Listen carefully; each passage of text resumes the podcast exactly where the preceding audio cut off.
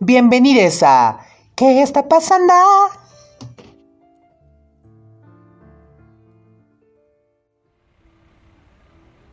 Bienvenidos al tour de las estrellas más recordadas en Hollywood. En esta ocasión vamos a visitar aquellas casas del ex famosix más importantes de nuestra época. ¿Dónde está la casa de la Kylie? Ahorita me parece que anda en Calabazas, no aquí en Beverly Hills. Oiga, ¿pasaremos por la calle de Versace? La casa de Gianni Versace está en Miami, no aquí en Los Ángeles. Disculpe, ¿nos va a llevar a la casa de la fantástica, fabulosa e irreverente Lupe Vélez? Perdón, ¿de quién? Lupe Vélez, la chinampina mexicana, la mujer que escupía fuego, la que hizo un montón de películas. No sé de qué mujer me está hablando. ¿No es Sofía Vergara o la Hayek? Ay, no me diga que no sabe. A ver, permítame su megáfono para que les cuente a Todits. Ándele pues. Pero dividimos la propina del tour. Aquí tiene. Sí, sí, no se preocupe. Pues bien, antes que Eisa González o Salma Hayek, hubo una mujer que triunfó por estos lares. Y si me lo permiten, apreciable audiencia de este tour y chamaques que me andan escuchando, hoy les contaré la historia de una mujer que conquistó a Hollywood con su picardía, inteligencia, belleza y talento. Ella es Lupe Vélez. El temperamento de esta mexicana era la esencia de toda su identidad. No en vano la conocían como la Mexican Spitfire, cuando Hollywood la adoptó como una de sus estrellas faps latinas más aclamadas.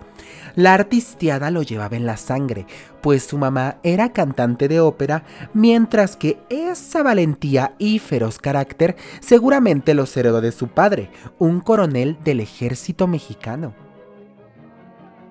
María Guadalupe Villalobos Vélez nació en San Luis Potosí en julio de 1908. A los 13 años la enviaron a estudiar en Nuestra Señora del Lago en San Antonio, Texas. Ahí aprendió a hablar inglés y comenzó a bailar. Sus padres intentaron reprimir sin éxito alguno la personalidad indomable de la entonces adolescente Lupe. Sin embargo, al morir su padre, luego de ser asesinado durante una rebelión armada, Lupe regresó a la capital mexicana para ayudar a su familia, trabajando como vendedor en una tienda. Ganaba poco, pero logró pagar lecciones de danza con la esperanza de ganarse un lugar en el mundo artístico. En 1924 obtuvo un papel en la revista musical Rataplan, donde destacó con su voluptuosa figura. Fue entonces que el productor teatral Richard Bennett la invitó a Los Ángeles para participar en la obra The Dove. Ella, como somos les mexicanes bien aferrades, decidida a triunfar en Hollywood, tuvo la suerte de socializar con varios personajes de la farándula y consiguió un papel como bailarina en una revista musical. Pero lo malo fue que empezaron a compararla con otra actriz que también era famosilla en los Uniteds, Dolores del Río. En 1927 firmó un modesto contrato con el productor Hal Roach y participó como una despampanante mujer a bordo de un barco en el cortometraje Sailors Beware, protagonizado por el gordo y el flaco. Esta fue su primera película. A finales de los años 20, el famoso actor Douglas Fairbanks buscaba a una actriz latinoamericana para interpretar a una chica bella y salvaje en la película muda de Gaucho, cuya trama transcurría en la Argentina. Como el salario de Dolores del Río estaba fuera de su presupuesto, Fairbanks se decidió por Lupe, que aportó su carisma y una notoria habilidad para interpretar a personajes femeninos fuertes que con frecuencia pierden los estribos. Al año siguiente, United Artists la nombró Baby Star de 1928. En 1929, Lupe protagonizó el western Wolf Song junto a Gary Cooper y pues como este muchachón era todo un galán de la época, Lupita quedó perdidamente enamorada, empezando un turbulento romance con el actor. Además, este nuevo amorío entre Lupe y Gary fue aprovechado por Paramount para promocionar la película. Lamentablemente, cuando los padres de Cooper conocieron a Lupe, la madre del actor le aconsejó que no se casara con ella. ¡Ay, qué señora tan entrometida! Los columnistas de la época contaron que cuando Paramount organizó un viaje a Europa para que Cooper se alejara de Lupe, ella lo siguió hasta la estación de tren disparando con una escopeta. Pero no se espanten, chamaques, no mató al rufián, solo era para darle un susto, o bueno, un reclamo muy a la mexicana. Cuando la industria cinematográfica hizo su transición del cine mudo al cine sonoro, fue todo un ¿qué está pasando? en todo el mundo. Y en esa transición, Lupe entró con todo, puesto que tenía la habilidad de filmar una película en inglés para después protagonizar la versión en español de la misma historia, conquistando admiradores tanto en Hollywood como en Latinoamérica. Bien vivaracha la Lupita. En 1931 interpretó a una campesina rusa en Resurrection, adaptación de Tolstoy, un papel que en su momento había sido encarnado por Dolores del Río. A principios de los años 30, Lupe había superado en popularidad a su rival más notable. Mientras se encontraba en Nueva York promocionando la película Cuban Love Song, de 1931, Lupe se enteró que el atleta Johnny Weissmuller, que acababa de filmar su primera película como Tarzán, se encontraba en el mismo hotel que ella. Así que luego de invitarlo a tomar unas copas, empezaron un romance que sería fundamental para la vida de la actriz, como todos sus noviazgos anteriores, se vería afectado por amenazas de separación y peleas en público que hicieron delirar a la prensa de la época. Ya se imaginan a les periodistas, ¿qué le pasa a Lupita? No sé. Y después de un tórrido romance de dos años, el 8 de octubre de 1933, Lupe se casó con Weissmuller durante una escapada a Las Vegas. La pareja se instaló en la mansión que la actriz poseía en Beverly Hills, mientras que Weissmuller celebró la ocasión comprando un barco de 10 metros que lo bautizó como Santa Guadalupe. Al año siguiente, la productora MGM decidió no renovar su contrato, a los 25, Lupe se encontró desprovista de las jugosas ofertas que necesitaba para mantener su estilo de vida como estrella de cine. Y cómo no, pues si vivía en Beverly Hills, ya saben que por ahí todo es bien caro.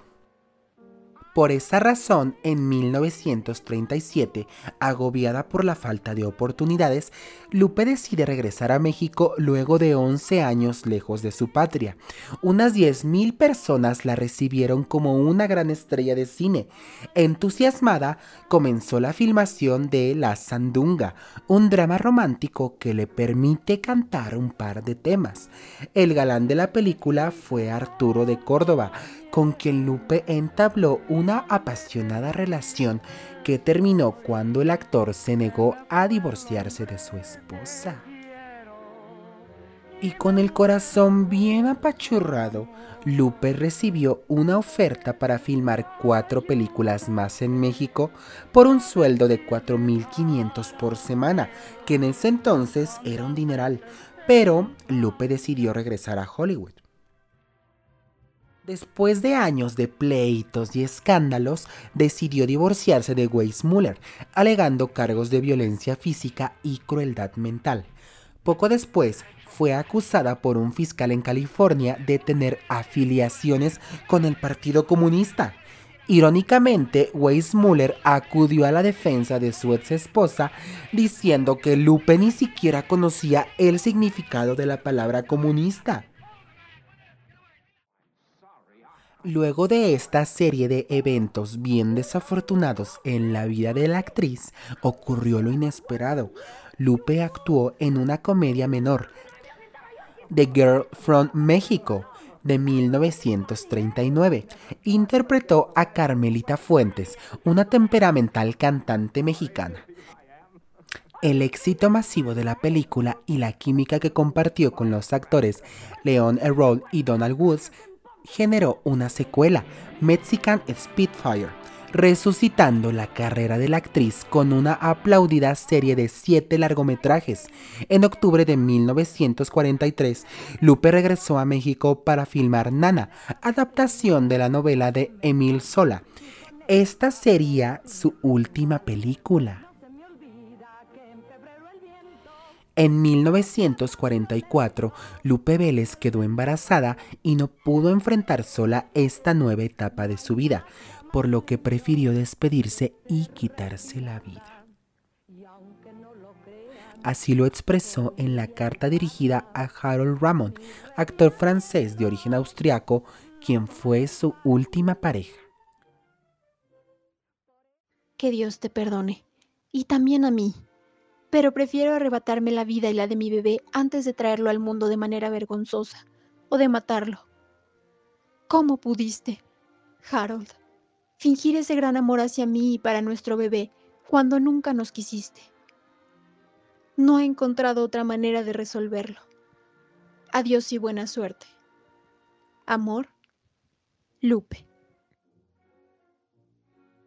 La noche de la desgracia y ante los cuestionamientos de la prensa, Harold Ramon aseguró que estaba dispuesto a casarse con Lupe Vélez, pero no se habían puesto de acuerdo en la fecha negó que hubiera declarado a la policía que se casaría con la actriz mexicana solo para darle un nombre al niño cuando naciera.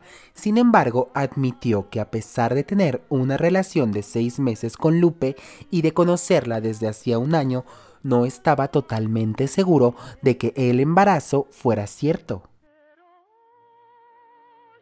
La quise mucho y quería casarme con ella Habíamos tenido muchos disgustos y la verdad es que nunca supe a punto fijo si estaba encinta o no, pues en ocasiones me decía que sí y en otras lo contrario. Por eso es que no llegué a saber la verdad. En entrevista, Ramón recordó que tenían un año de haberse conocido, cuando ella fue a visitar a Arturo de Córdoba en el set donde era filmada la cinta Frenchman's Creed. La segunda nota que dejó Lupe bajo el frasco de barbitúricos estaba dirigida a Miss Kinder, su secretaria personal. Tú y solo tú conoces los hechos y la razón por la que me quito la vida. Perdóname y no pienses mal de mí. Te quiero, mami. Encárgate de mamá. Adiós. Trata de perdonarme. Di adiós a todos los amigos y a la prensa norteamericana que siempre se portó tan bien conmigo. Nombró a su familia y a su secretaria confidencial, la señora Kinder, herederos de sus bienes, que se calcularon entonces de 100 mil a 200 mil dólares. En México, la trágica noticia casi le provoca un infarto a su madre, mientras que su hermana Reina externó su sorpresa ante lo sucedido que escandalizó a la farándula de la época. Lupe era tan rara. Desde chiquilla siempre procuraba aislarse, tener sus propios amigos, y era tan violenta y tan dulce a la vez. Un temperamento incomprensible. El escritor Celestino Gorostiza, director de Nana, última película en español donde actuó Lupe Vélez, lamentó profundamente que la estrella de teatros y cines se hubiera quitado la vida. Tenía Lupe una personalidad magnética. No sé qué móviles espirituales o físicos la indujeron al suicidio. Cualesquiera que haya sido la causa, hemos perdido con ella una estupenda amiga y mejor actriz. El 16 de diciembre, el periódico El Universal difundió una fotografía en la que se observa la llegada del ataúd de Lupe Vélez al sitio donde se le realizaría la autopsia. El cadáver de Lupe Vélez fue colocado en una camilla y cubierto con una sábana para trasladarlo de su casa de Hollywood al lugar donde le fue practicada la autopsia. En esta fotografía enviada desde Los Ángeles vemos el momento en que el cuerpo del artista es introducido a la ambulancia. La actriz que robó el corazón y resultó indomable para famosos como Johnny Weissmuller, el Tarzán de la pantalla o Gary Cooper, no bebía ni una sola copa de licor y se había retirado del vicio del tabaco en los últimos meses que tuvo de vida. En el momento que Lupe Vélez falleció era muy popular entre el público, tanto que hubo más de 4.000 personas que se presentaron ante su ataúd durante el funeral en Glendale, California. Más tarde, en los servicios en la Ciudad de México, miles de personas asistieron para dar un último adiós, incluyendo actores de renombre como Cantinflas, Jorge Negrete, María Félix y Arturo de Córdoba. Sus restos fueron depositados en el lote de los actores de la ANDA del Panteón Civil de Dolores, en la Ciudad de México. Lupe Vélez posee una estrella en el Paseo de la Fama de Hollywood, en el 6927 de Hollywood Boulevard, por su contribución a la industria cinematográfica. Otras versiones más sórdidas sobre su suicidio es que el verdadero padre del hijo que esperaba era el actor mexicano Arturo de Córdoba, pero como este era un hombre casado, una relación entre ambos resultaba imposible. Además, por sus creencias ultraconservadoras y religiosas, el divorcio no era una de las mejores opciones. Por ello, Arturo y Lupe buscaron un padre sustituto que sería Harold Ramond. Pero un día que Lupe llegó de sorpresa al departamento de Arturo, lo descubrió junto a otro hombre en la cama, y era nada más y nada menos que Harold Ramond. Este hecho la volvió loca, de modo que más que el engaño, no quería tener un hijo no deseado que la ligara a ellos para siempre. Otra versión fue proporcionada por el periodista Robert Slachter, en esta versión se dice que Gary Cooper era el padre del bebé de Lupe. Slachter habló con la ex amante de Cooper, la actriz Clara Bow, quien reveló que Cooper le llamó en completo estado de shock, llorando y gritando que iba a matar a Harold por dejar embarazada a Lupe. Sin embargo, Bow dijo que nunca creyó que el bebé fuera engendrado por Harold. Clara Bow estaba convencida de que Lupe inventó esta historia para proteger a Cooper, quien estaba casado entonces con la socialité Verónica Rocky Balfe. Chamaques, ¿cuál creen que sea la verdadera razón por la que Lupe Vélez terminaría con su vida? Les invitamos a que nos sigan en nuestras redes sociales. Nos encuentran como promotores culturales comunitarios en Facebook, Instagram, Twitter, YouTube y su Spotify, SoundCloud y en TikTok. Por cierto, no se les olvide escribirnos sus comentarios y sobre todo compartir este podcast con sus amigos, familia o con quien ame los chismecitos culturales tanto como yo. Nos escuchamos luego.